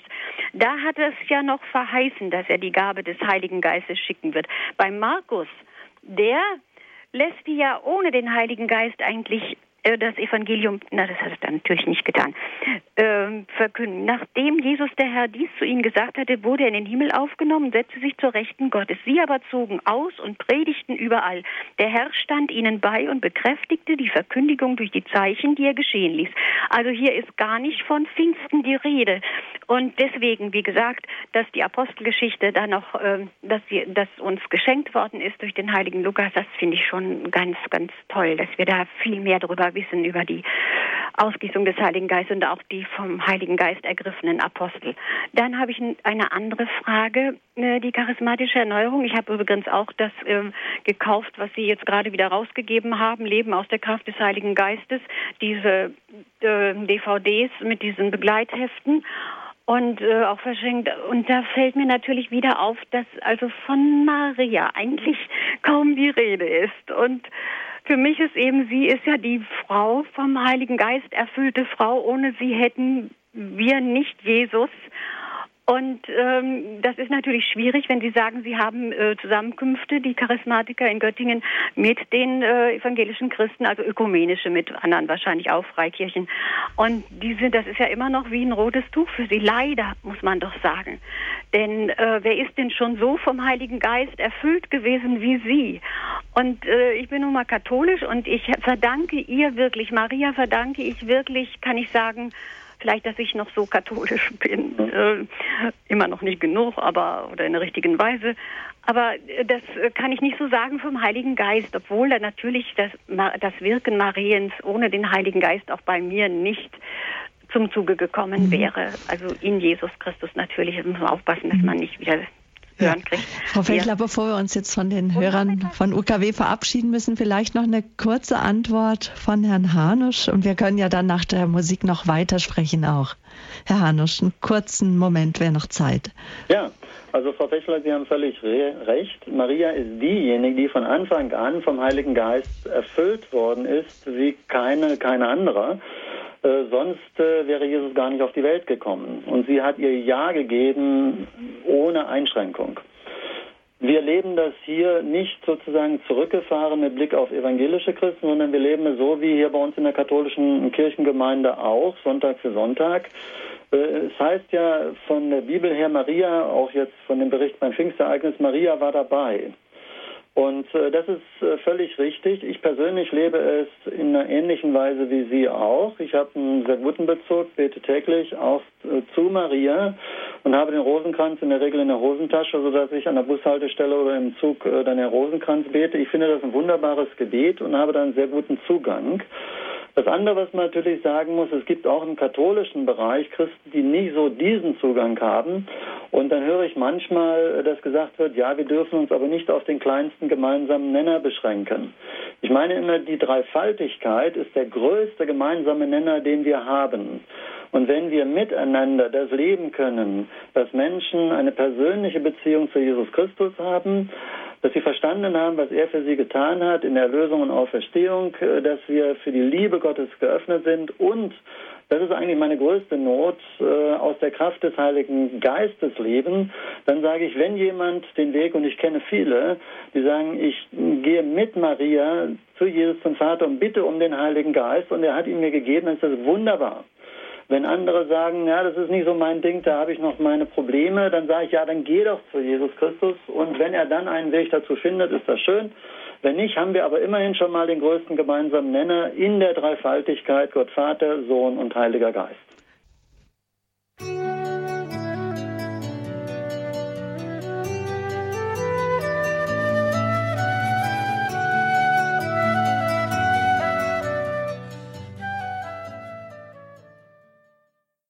Ja, weiter geht's hier in unserer Standpunktsendung bei Radio Horeb und Radio Maria. Und mit Frau Fechler sind Sie noch in der Leitung, Frau ja, Fechler. Ich bin noch da, wenn Sie mich noch nicht rausgeschüttelt haben. Nein, ja, hören Sie. Herr Diakon Hanusch, war das soweit alles mit Ihrer Antwort? Oder? In, in aller Kürze kann ich äh, Frau Fechler nur bestätigen und sagen, die Erfahrung, wie Sie geschildert haben, ist auch meine. Und ich möchte viele Menschen dahin führen. Wir haben uns jetzt auch in dem Seminar, was Sie angesprochen haben, sozusagen wirklich auf die Dreifaltigkeit beschränkt. Das ist richtig. Damit sagen wir nicht, äh, damit ist äh, auch nur umfassend, sind die, die Schätze der katholischen Kirche damit drin. Das ist ja auch, wie Sie das Buch nennen, das sind 92 Seiten. Äh, da haben wir uns eben gesagt, wir wollen wirklich die Dreifaltigkeit und unser Ziel ist es, dass Menschen eine persönliche Beziehung zu Jesus Christus finden, offen sind für die Liebe Gottes des Vaters und aus der Kraft des Heiligen Geistes leben und das in Gemeinschaft. Darauf haben wir uns mal, mal begrenzt. In den Gruppen wird das dann sehr unterschiedlich gelebt, wie auch in den Pfarrgemeinden es sehr unterschiedlich gelebt wird, auch innerhalb unseres Bistums. Ja. Wir selbst innerhalb unseres Dekanates. Wir haben eine Stadtpfarrei St. Paulus, da wird das natürlich gelebt, Marienfrömmigkeit, aber nicht in der Weise, wie ähm, seinerzeit auch unter einem Pfarrer, der es besonders gepflegt hat, in der Gemeinde Maria Königin des Friedens, in der ich selber ortsmäßig wohne. Also da gibt es unterschiedliche Akzentuierungen und das darf dann auch ruhig sein. Frau Fechler, können wir das so stehen lassen? Ja, ich wollte noch ein kleines, kleine Frage, darf ich noch? Ähm, übrigens mit der heiligen Dreifaltigkeit kommt man ja sowieso nie zu Ende, da können Sie ja noch lange Seminare halten. Ja, davon gehe ich auch aus. Ich wollte jetzt noch mal etwas sagen zu den drei Gebetsformen, die Sie da nannten, eben so ja. ganz kurz. Ja, also das Erst das mündliche, dann, Gebet, dann das, äh, das, was wir dann selber bringen. Das frei ja, formulierte Gebet und das Sprachengebet, das ja. ganz freie und da Gebet. Da möchte ich mhm. doch dazu sagen, dass man ja nicht, ähm, dass wir ja wirklich auch kostbare Gebete haben in der Kirche. Ich liebe zum Beispiel auch Litaneien. Wenn ich dann alleine da bei der Anbetung mhm. bin, dann kann ich schon bei der Herz-Jesu-Litanei äh, über eine Anrufung, da ist ja schon so viel drin, da kann man ja schon dran hocken bleiben, wenn man wirklich in der richtigen Verfassung ist. Man ist ja nicht immer so. Und auch die Pfingstsequenz, ja. die wir heute ja auch alle in den Kirchen gebetet Ja, der, oder genau. Und, oder das Gebet von, von Thomas von Aquin, da, das ist ja auch, da kann man immer wieder von vorne anfangen und das ist ja. immer ist es nicht ausschöpfbar. Ja. Und deswegen, ähm, das, ich versuche auch ein bisschen das Sprachengebet, ja, auch täglich so, nachdem ich das was anderes gebetet habe. Aber da denke ich immer, lieber Gott, ist das denn wirklich, gefällt dir dieses Gebabbel, was ich da mache, gefällt dir das wirklich? Und das ist doch eigentlich auch mein, mein Ziel, dass ihm mein Beten gefällt. Und ja. Äh, ja, also da bin ich so ein bisschen im Zweifel, muss ich sagen. Aber bei Ihnen ist natürlich ein ganz anderer Vollkommenheit. Bei Ihnen ist es ja auch anders. Nee, bei mir ist das genau das gleiche Erfahrung wie Sie. Man kommt sich am Anfang sehr komisch vor. Aber die Bibel vergleicht ja auch mal an einer Stelle mit dem wie Kind sein. Wir haben selber drei Kinder, ich habe das ja gesehen, wenn Kinder anfangen zu babbeln, ja, also ein Kind sagt ja meinetwegen Bab, Bab, ja, und natürlich, oder Mama. Und je nachdem, ob Mutti oder Papa da sind, sagen die, oh, das Kind hat Papa gesagt und freuen sich riesig. Das Kind hat überhaupt nicht Papa gesagt, sondern es hat einfach Laute formuliert. Deshalb sagt man ja auch, das Sprachengebet ist das Ursprachvermögen eines Menschen. Und wenn ich bei einer internationalen Konferenz einmal war und da ist ein Chinese neben mir oder ein Afrikaner oder ein Inder oder wer auch immer, die beten alle mit ihrer Akzentuierung, aber beten alle in dieser gleichen Weise in Sprachen. Und erst nachher formuliert sich dieses konkrete Ursprachvermögen in eine Muttersprache hinein. So, und jetzt, äh, um auf Ihr Gefühl zurückzukommen, ich glaube wirklich, dass Gott sich auch über unser Stammeln freut. Also Paulus bringt es ja an einigen Stellen auch. Und ich glaube, wir entwickeln diese Sprache auch weiter wenn wir das einfach mal annehmen. Und ich glaube, da wächst auch, habe ich bei mir gemerkt, wirklich Demut. In dieser Weise vor Gott zu sein. Also ein großartiges Gebet zu formulieren, komme ich mir ja selber großartig vor. Aber dieses Sprachengebet, da habe ich nichts, was ich vorweisen kann, außer mein Stammeln und Stehen vor Gott. Und das, finde ich, war für mich dann auch ganz hilfreich. Und ich glaube, wenn man Kinder ermutigt, in dieser Weise in den ersten Lebensjahren zu stammeln, entwickeln sie eine wirkliche Sprache. Stellen Sie sich mal vor, eine Mutter oder Vater würde sagen, ach du liebe Zeit, wenn das Kind so weitermacht, wie soll das jemals sein Abitur schaffen? Ja? Also die würden das Kind so entmutigen, ich hoffe, es würde sich nicht entmutigen lassen, trotzdem weiter babbeln, äh, dass es dann irgendwann die Sprache lernt und auch diese Sprachfähigkeit weiterentwickelt. Und so ist es, habe ich selber auch erlebt. Am Anfang war das ein ganz holpriges äh, Stammeln, wo Sie auch gesagt haben, ei, also wozu überhaupt? Dann bete ich gleich lieber ein Hingabegebet von Charles de Foucault oder schlag all die guten Gebete im Gotteslob auf. Richtig, das kann ich ja auch tun. Auch hier würde ich wieder sagen, nicht entweder oder, sondern sowohl als auch. Ich glaube, das bringt uns wirklich weiter. Frau Fechler, Danke für Ihren Anruf, für Ihre Fragen, für Ihre Anmerkungen. Vielen herzlichen Dank. Alles Gute nach Ankom. Auf Wiederhören. Ja, danke. Frau Götzen, Sie haben jetzt sehr lange in der Leitung gewartet. Ich grüße Sie ganz herzlich. In Düsseldorf sind Sie. Hallo, guten ja, Abend. Grüß Gott, Frau Wölzer. Grüß Gott, Herr Diakon. Ja, grüß Gott, Frau Götzen. Ich bin seit 85 in der charismatischen Erneuerung und als ich das erste Mal in der Heiligen Messe war, das war dann also nicht im Gebetsabend, sondern eine Heilige Messe, und das kam das Sprachengebet. Äh, ich muss jetzt dazu sagen, ich bin gehbehindert, ich sitze im Rollstuhl. Da habe ich, nahm nun die Hände, die Arme hoch und klatschten. Und da habe ich gedacht, ja, wenn du jetzt den Mund aufmachst, dann äh, singst du, kannst du mitsingen. Wie schade, dass du das nicht darfst. Ich hatte also einfach Angst, das wäre so kläglich. Und am zweiten Abend, eine Woche später, habe ich einfach den Mund aufgemacht und mitgesungen und mitgemacht und das war seitdem nahtlos da. Ich würde sagen, äh, bei einer Sache, die Sie bin ich ein bisschen anderer Meinung. Diese Folge von Silben, ich bin so der Meinung, dieses, äh, das für Gott beten ist einfach das, was Sie vorhin auch sagten, dieses Kindergebet, dieses Abba, lieber Vater, das sich ja so entwickelt aus Abba oder Adonai oder mhm. Hab Papa dickes Küsschen und dann macht das Gurgel, Gurgel und dann bin ich schon kaum noch zu bremsen. Und mhm. ich, äh, ja, das, also ich bin wirklich sehr traurig, das muss ich Ihnen sagen.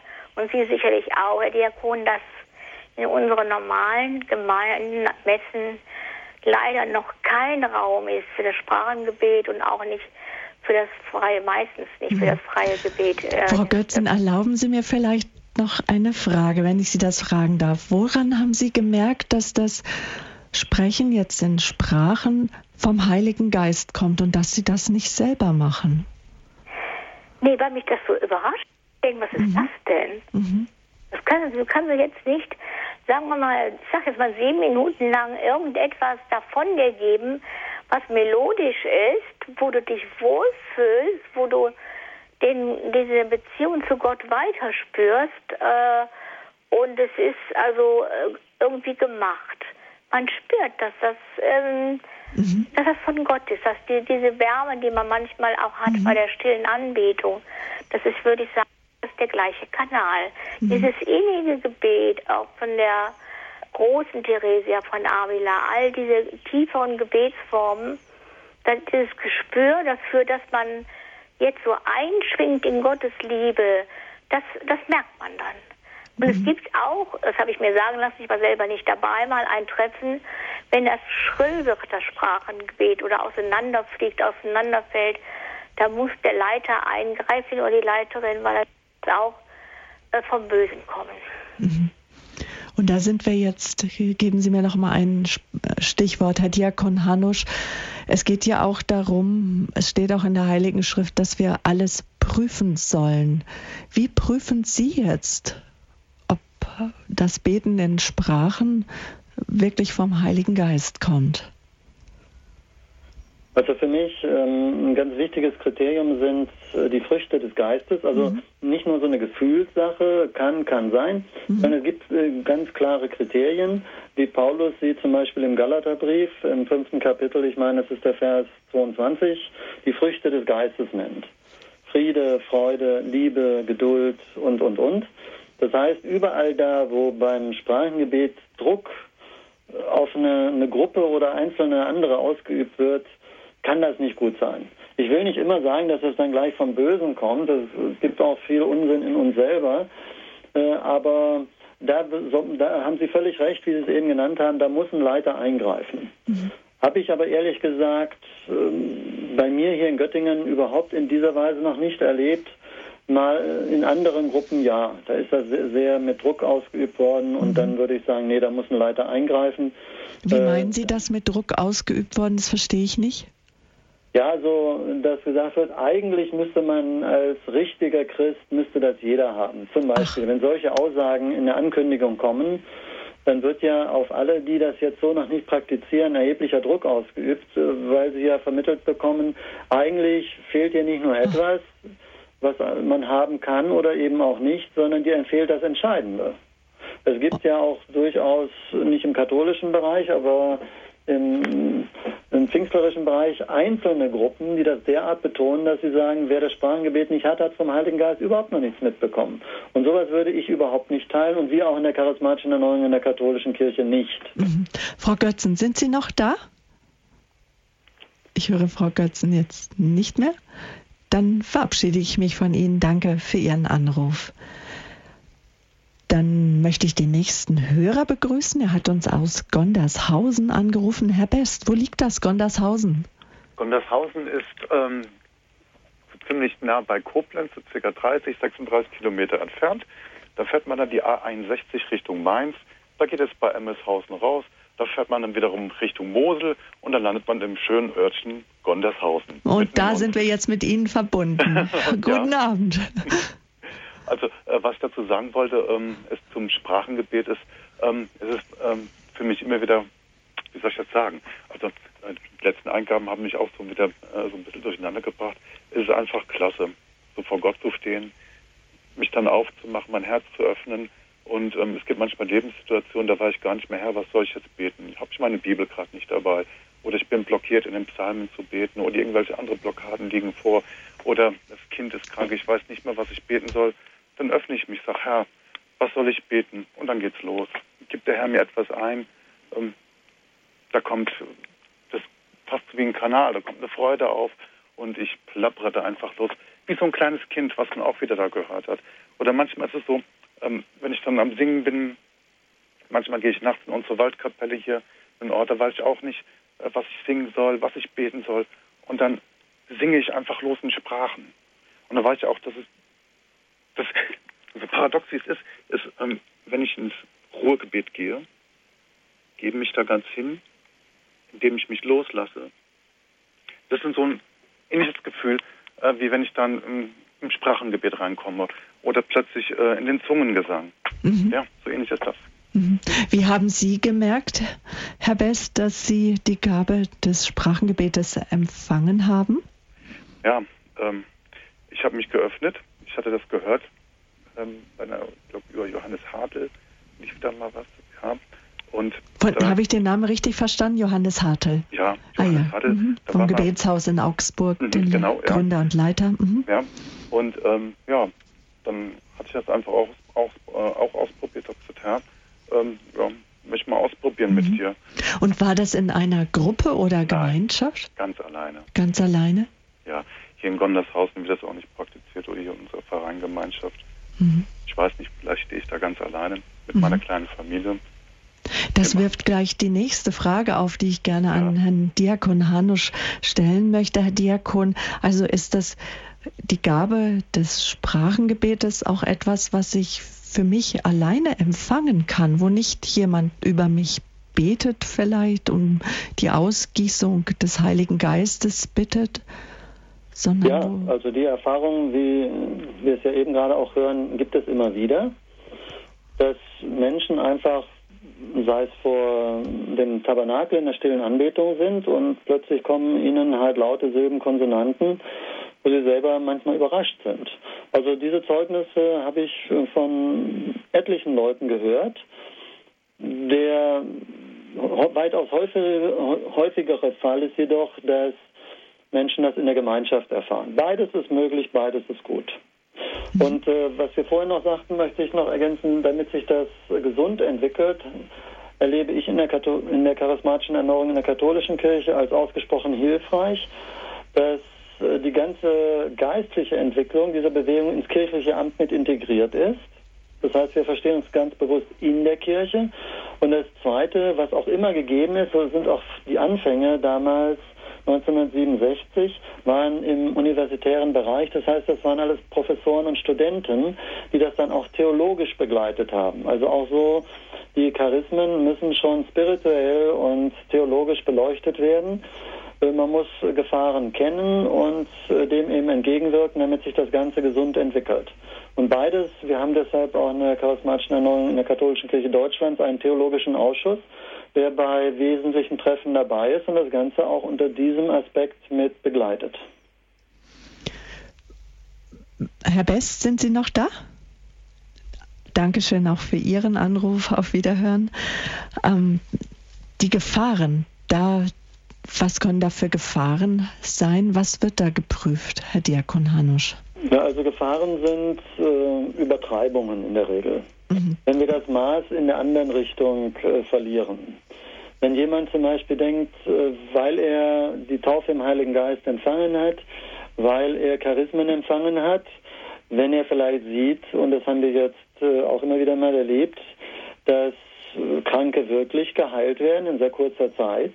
Auch äh, einer mit einer schweren Lungenkrebserkrankung ist äh, geheilt worden. Dann kann die Gefahr bestehen, dass man denkt, ja, das ist ganz wichtig und anderes, zum Beispiel die Eucharistiefeier in der Gemeinde ist nicht so wichtig. Das wäre eine Übertreibung, wo ich massiv dagegen arbeiten würde und würde sagen, nein, das kann so nicht sein für uns in der charismatischen und der katholischen Kirche. Für mich ist beides gleichgewichtet. Gott begegnet mir in den Sakramenten, Gott begegnet mir in all den Schätzen der Kirche und Gott begegnet mir in den Charismen.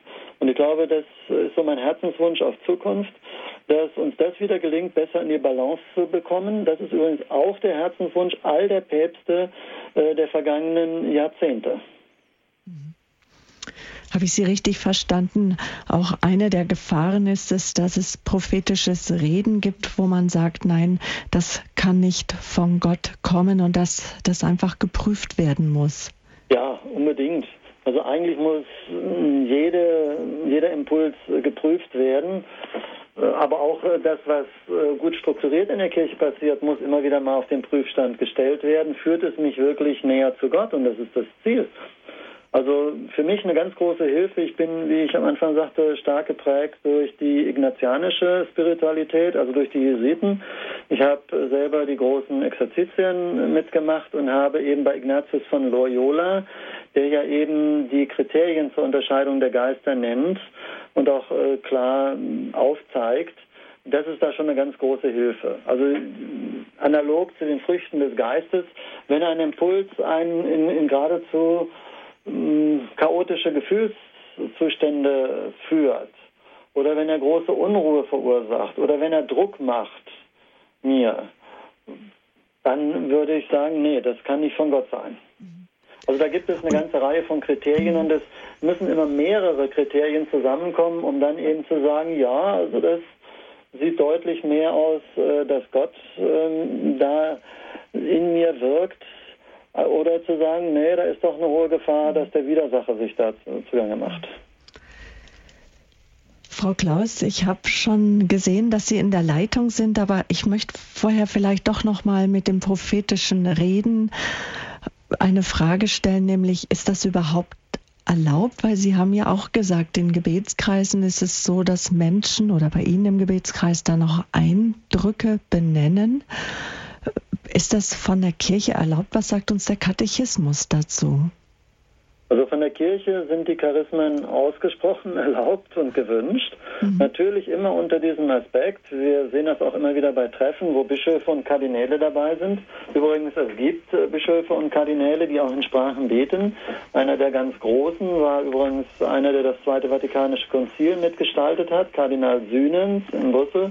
Es gibt auch weltweit eine ganze Reihe von Bischöfen in Afrika, Lateinamerika, in Indien, äh, die in Sprachen beten und äh, mit ihren Priestern auch äh, solche Seminare Leben aus der Kraft des Heiligen Geistes durchführen. Also weltweit gibt es äh, Bischöfe und dafür sind wir auch dankbar, äh, dass die das Ganze geistlich und spirituell mit begleiten.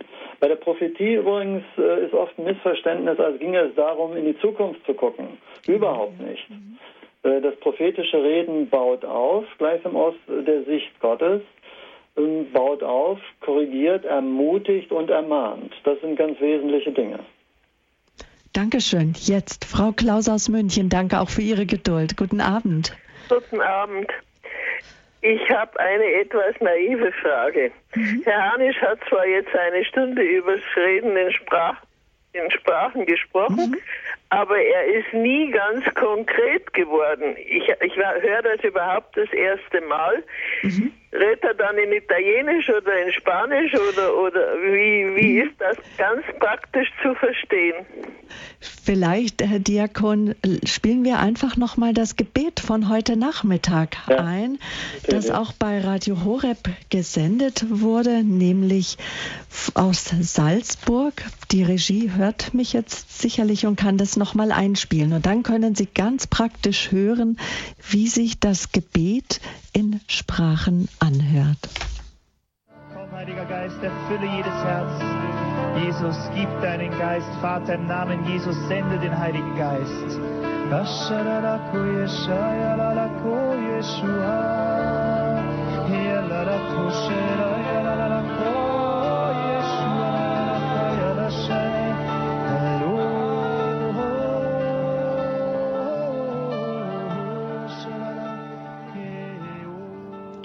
Das ist jetzt ein Ausschnitt gewesen vom Fest der Jugend, wo sehr intensiv in Salzburg um die Gaben des Heiligen Geistes gebeten, gebetet wurden. Frau Klaus. Ja. Wie wirkt das auf Sie? Haben Sie das noch nie gehört? Nee. Tut mir leid, habe ich noch nie gehört. Ja, aber das ist Diakon Hanisch, das kennen Sie bestimmt auch, dass viele sagen, das ähm, ja, habe ich noch nie gehört und das wirkt jetzt auf mich erstmal auch befremdlich oder sogar beängstigend. Frau Klaus, haben Sie da noch eine Frage jetzt dazu? Naja, wie das eben ganz konkret ist. Also ich habe von denen jetzt nicht viel verstanden, aber Eben, und das ist ja das Besondere am Beten in Sprachen, dass man eben nichts versteht. Ach so. Da gibt es auch einen Fachausdruck für Herr Diakon Hanusch, ne? Ja, das ist eben das Sprachensingen oder Sprachenbeten. In, also wenn Sie sagen, ist das Italienisch oder Spanisch, ist es weder noch. Es ist eben, wie ich äh, versuchte zu erklären, das Ursprachvermögen des Menschen noch vor jeder Muttersprache. Es sind einfach laute Silben und Konsonanten. Man kann es am ehesten sehen, wenn Sie ein kleines Kind, sage ich immer, äh, ein Baby sehen, was äh, frisch gewickelt, gestillt mhm. ist und noch nie schläft, das brabbelt so vor sich hin. Das kommt dem noch am nächsten. Ja, ja. Und Gut. in der Fachsprache nennt man das auch äh, Glossolalie. Glossolalie, genau. Ja. Mhm. Da ist ja auch schon so der, der, das Wortspiel da drin. Es ist also, wenn Sie so wollen, ein Ausdruck von Sprache. Mhm. Keine konkrete Muttersprache. Da hinein wächst das dann, wenn einer in Italien ist oder, oder Deutschland eben Deutsch und so weiter. deshalb ah, sagen ja. wir dann die Muttersprache. Aber dem noch zugrunde liegt, jemand kann überhaupt erst seine Muttersprache erlernen durch die Eltern und alle Menschen, mit denen er spricht, wenn er ein Ursprachvermögen hat. Ja. Wenn das nicht gegeben ist, ist er stumm. Mhm. Ja, und gleichsam äh, auch jetzt beim Erwachsenen wird dieses Ursprachvermögen aktiviert. Mhm. Gut, danke schön. Ja, gern, Frau Klaus. Frau Klaus, alles Gute. Ebenfalls. Genau. Aha. Wiederhören. Auf Wiederhören. Mhm. Jetzt ähm, gehen wir noch mal auf die Begrifflichkeiten ein. Es gibt Sprachen beten, Sprachen singen, Zungen reden, in Zungen singen. Es gibt äh, verschiedene Ausdrücke. Was unterscheidet das eine vom anderen oder ist es alles das Gleiche, Herr Diakon Hanusch? Aus meiner Sicht ist es alles das Gleiche, äh, je nach einer unterschiedlichen Akzentuierung manchmal auch einfach vom Wortstamm. Mhm. Eine leitet sich halt von einem griechischen Wort ab, das andere vom, vom lateinischen. Wieder andere übersetzen es in Zungen reden. Äh, ich sagte es ja in dem Vortrag schon, mir erscheint das nicht so sinnvoll, weil ich rede natürlich auch, wenn ich jetzt in Deutsch rede, mit der Zunge, mit was denn sonst?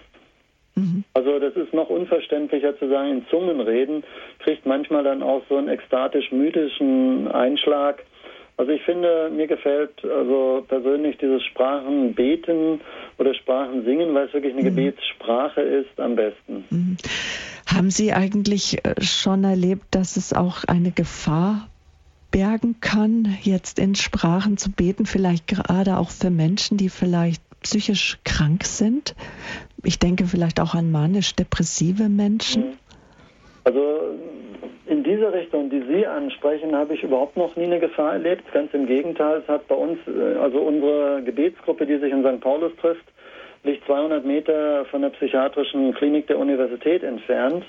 Und äh, wenn Patienten da in Absprache mit dem Arzt Ausgang bekommen, äh, kommen die öfter auch zu uns, also sind mhm. psychisch krank auch dabei. Ich habe noch nie erlebt, dass es denen geschadet hat. Mhm. Das für mich überraschendste Ergebnis war, dass eine Frau zu uns gekommen ist, die war schizophren, hatte also Angstvorstellungen, dass nachts immer Personen durch die Wand ihrer Wohnung kommen. Das war ein, eine der furchtbarsten Erkrankungen psychischer also, Art, die es überhaupt Hat also Halluzinationen. Halluzinationen, ja, mhm. aber die ja. ja. für sie real sind und das war ganz furchtbar. Mhm. Und wir haben von der Gemeinde ihr geholfen, zweimal umzuziehen, weil wir dachten, es liegt an der Umgebung, wie sie es uns geschildert hat, war aber natürlich nicht. Und wir haben dann erfahren, dass sie austherapiert war. Das heißt, sie bekam Medikamente bis zum Anschlag und mehr mhm. konnte man ihr nicht verabreichen. Und äh, wir haben dann zwei, dreimal für sie gebetet, aber es hat auch nicht wirklich eine Veränderung gebracht. Und wir haben ihr dann gesagt, dass sie jedes, jeden Dienstag jemand abholen würde und wir würden ihr einfach raten, sich im Lobpreis für die Gegen in die Gegenwart Gottes zu stellen.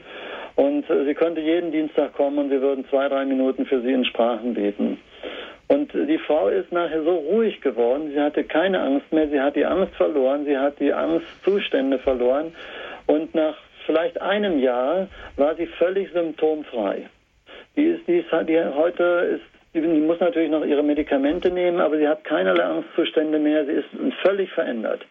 Und dass jemand, der Halluzinationen hat äh, und äh, mit Schizophrenie eingestuft und austherapiert ist, mhm. dass der so eine Veränderung erlebt, das ist äh, für mich erstaunlich. Boah, Dankeschön, dass Sie uns das noch erzählt haben. Aus Fellbach ist noch die Frau Lampa jetzt am Telefon. Guten Abend. Guten Abend. Ja, ich ähm, habe zum ersten Mal bei einem Leben in Geist-Seminar 1978 das Sprachengebet erlebt bei anderen und ähm, ähm, habe jetzt eine Frage, was an, am Pfingstereignis war es ja so, dass plötzlich alle Menschen die Jünger in ihrer Sprache Gott loben äh, gehört haben und verstehen konnten. Und beim Sprachengebet äh, verstehe ich es ja andersrum, dass ähm, niemand mehr versteht, was gesagt wird. Ähm, und das ähm, könnten Sie mir das etwas erklären? Ja, also zum einen ist diese Stelle, die Sie gerade nennen, wird natürlich, äh, das sieht man auch in der Predigtliteratur, vielfach oder sehr unterschiedlich ausgelegt. Ähm, die einen sagen, war es ein Hörwunder, das heißt, also die Apostel haben in ihrer Sprache gesprochen, aber all die vom Ausland konnten sie verstehen. War es ein Sprechwunder, dass die Jünger auf einmal eben in all den anderen Sprachen sprechen konnten? Was aber für mich die Frage bleibt, ist dann, wieso deuten? Heißt, heißt ja hier, die einen sagten zueinander, was hat es zu bedeuten, andere aber spotteten, sie sind vom süßen Wein betrunken. Und äh, Paulus an einer Stelle sagte auch äh, in, in, einem seiner Briefe, berauscht euch nicht mit Wein, das macht zügellos, äh, berauscht euch lieber am Heiligen Geist.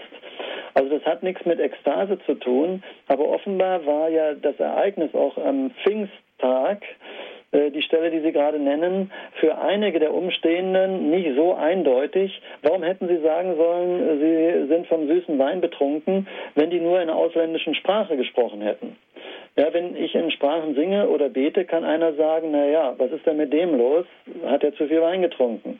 Wenn ich Spanisch spreche, warum soll denn da einer sagen, ich habe zu viel Wein getrunken? Und deshalb deutet für mich eigentlich mehr darauf hin, dass es wirklich auch ein Sprachengebet war, weil wir es an anderer Stelle dann eben wie bei, dem, bei der Stelle bei den Ephesern oder Petrus bei Cornelius ist es völlig eindeutig. Da kann es nicht eine andere Sprache gewesen sein. Es äh, heißt ja, sie hörten sie in Zungen oder in Sprachen beten. Bei den Stellen ist es nachher völlig eindeutig, hier ist es noch offen. Aber für mich ist es glaubwürdiger, in diese Richtung das anzunehmen, weil ich äh, dann nämlich das im Gesamtkontext so sehen kann. Frau Lamper, ist Ihre Frage damit soweit beantwortet? Ja, danke sehr. Ja, ja danke schön. Auf Wiederhören. Auf Wiederhören. Ja, jetzt ist es 21.30 Uhr. Diakon Hanusch, unsere Sendezeit jetzt hier im Standpunkt ist zu Ende. Unser Thema heute am Pfingstsonntag war und Sie begannen in fremden Sprachen zu reden. Wir haben also den Fokus der Sendung heute auf die Gabe des, des Heiligen Geistes, auf das Sprachengebet gelegt. Vielleicht zum Abschluss nochmal, was bedeutet es für Sie als Diakon, der fest angestellt und tätig ist in einer ganz normalen Gemeinde, aber auch als ein Mensch, als Christ, der die Gabe des Sprachengebetes hat. Was bedeutet für Sie die Gabe des Sprachengebetes? Und was möchten Sie den Hörern gerne einfach noch heute Abend mit auf den Weg geben? Also das Wichtigste ist mir, was ich gleich am Anfang gesagt habe, dass jeder Hörer mehr und mehr in das Vertrauen zu Gott reinwächst und ihm einfach vertraut, dass er ihn mit dem Heiligen Geist immer neu erfüllt. Das ist das, was Jesus ja auch schon im Johannesevangelium sagt, im 14. Kapitel, dass der Heilige Geist euch an alles erinnern wird, was ich euch gesagt habe. Äh, das ist mein herzlicher Wunsch an alle, dass sie sich von Gottes Geist leiten lassen. Er wird sie zum Ziel führen. Und wenn das ist ähm, in dieser Weise, dass sie auch in Sprachen beten, ist es wunderbar. Ansonsten halte ich es mit Franziskus. Lassen Sie sich von Gott führen, halten Sie sich an Gott und Gott hält Sie. Dankeschön. Das wünsche ich Ihnen, Diakon Hanusch, dass Gott Sie und Ihre Familie und die charismatische Erneuerungsbewegung, dessen Vorsitzender Sie sind, nämlich der charismatischen Erneuerung in der katholischen Kirche Deutschland, ja, dass Gott Sie fest in Ihre Arme, seinen Arm hält und sie führt. Ich mache jetzt noch ein paar Absagen, Ansagen und Absagen, bevor wir dann auch noch Ihren Segen empfangen dürfen. Ja, liebe Hörerinnen und Hörer, diese Sendung können Sie sich herunterladen von unserer Homepage www.horeb.org. Gehen Sie in den Bereich Podcast unter Standpunkt heutiges Datum, finden Sie diese Sendung Pfingsten und Sie begannen in fremden Sprachen zu reden. Eine CD können Sie sich wieder am Dienstag bestellen bei den Kollegen vom Radio Horeb CD-Dienst. Dazu die Rufnummer. Das ist die 08 Jetzt habe ich die Rufnummer nicht so schnell. 08323 9675120. Das ist die Rufnummer vom Radio Horeb CD-Dienst. Dann, liebe Hörerinnen und Hörer, ist des Öfteren der Begriff gefallen, Seminar Leben aus der Kraft des Heiligen Geistes. Dazu gibt es Literatur, ganz ausführliche CDs, DVDs, zu diesem Kurs gibt es ein Teilnehmerheft, es gibt Texthefte, Mitarbeiterhefte, es erschienen alles bei D&D Medien. Klicken Sie auf unsere Homepage horeb.org. Unter dem heutigen Tag im Programm finden Sie Informationen unter dem Button Stand Punkt. Und auch den Hinweis, wie Sie auf die Webseite der katholischen charismatischen Erneuerungsbewegung kommen oder gehen Sie einfach in die Suchmaschine. Der Hörerservice gibt Ihnen auch gerne Auskunft. In Emenstadt ist unser Hörerservice auch am Dienstag wieder für Sie da unter der 08323 9675 110. Noch ein letzter Hinweis, wenn Sie vielleicht unser Programm weiter empfangen möchten, uns empfängt man ja auch über DAB Plus, Sie unser Programm wünschen, auch dann klicken Sie ins Internet oder wenden Sie sich an den Radio Horeb Hörerservice. Dort gibt man Ihnen gerne Auskunft, wie Sie Radio Horeb empfangen können und woher Sie und wie Sie auch unser Programmheft bekommen. Noch ein Hinweis auf die nächste Standpunktsendung am kommenden Sonntag zur gewohnten Zeit. 20 Uhr begrüßt Sie an dieser Stelle meine Kollegin Gabi Fröhlich. Dann wird das Thema sein von Dr. Vicky Ranf aus Trier ist sie, nämlich ähm, Hildegard von Bingen. Gott hat den Menschen zu seinem Kleid eingesetzt. Es geht dabei so um die Erschaffung des Menschen und die Menschwerdung Christi sind Christus und der Mensch in besonderer Weise aufeinander bezogen. Und diese Verbindung drückt Hildegard von Bingen oft im Bild des Kleides aus. Und darum, was Hildegard von Bingen damit meint, soll nach ihrem letzten Visionswerk, nämlich nach dem Buch der Werke Gottes besprochen werden. Gast dazu ist Dr. Vicky Rampf. Ich möchte mich von Ihnen verabschieden, wünsche Ihnen noch einen guten Abend. Bevor es jetzt hier gleich weitergeht mit dem Nachtgebet der Kirche, Herr Diakon Hanusch, zum Abschluss noch Ihren Segen. Herr Jesus Christus, du hast deinen Jüngern und uns gesagt, wartet, bis ihr die Kraft von oben empfangen habt. Er wird euch an alles erinnern und euch alles lehren, was ich euch gesagt habe. Ja, Herr, und so bitte ich dich sehr herzlich für alle Hörer von Radio Horeb, bitte dich ganz herzlich für unsere Kirche, bitte dich ganz herzlich für unser Land, dass du die Menschen mit deinem Heiligen Geist erreichst. Lass uns Zeugen von deiner Auferstehung sein, von dem neuen Leben, das du uns gibst und von deinem Heiligen Geist, dem Tröster und dem Beistand. Und so begleite du, Herr, uns Schritt für Schritt, auch in der kommenden Zeit, auch in den kommenden Jahren, und gib, Herr, uns immer neu die Kraft von oben. Und so segne uns der Allmächtige, der Gütige, der uns liebende, der lebenspendende Gott, der Vater und der Sohn und der Heilige Geist. Amen. Amen. Dankeschön, dir gucken, Hanusch, und danke an Sie, liebe Hörerinnen und Hörer. Es verabschiedet sich von Ihnen Ihre Sabine Böhler.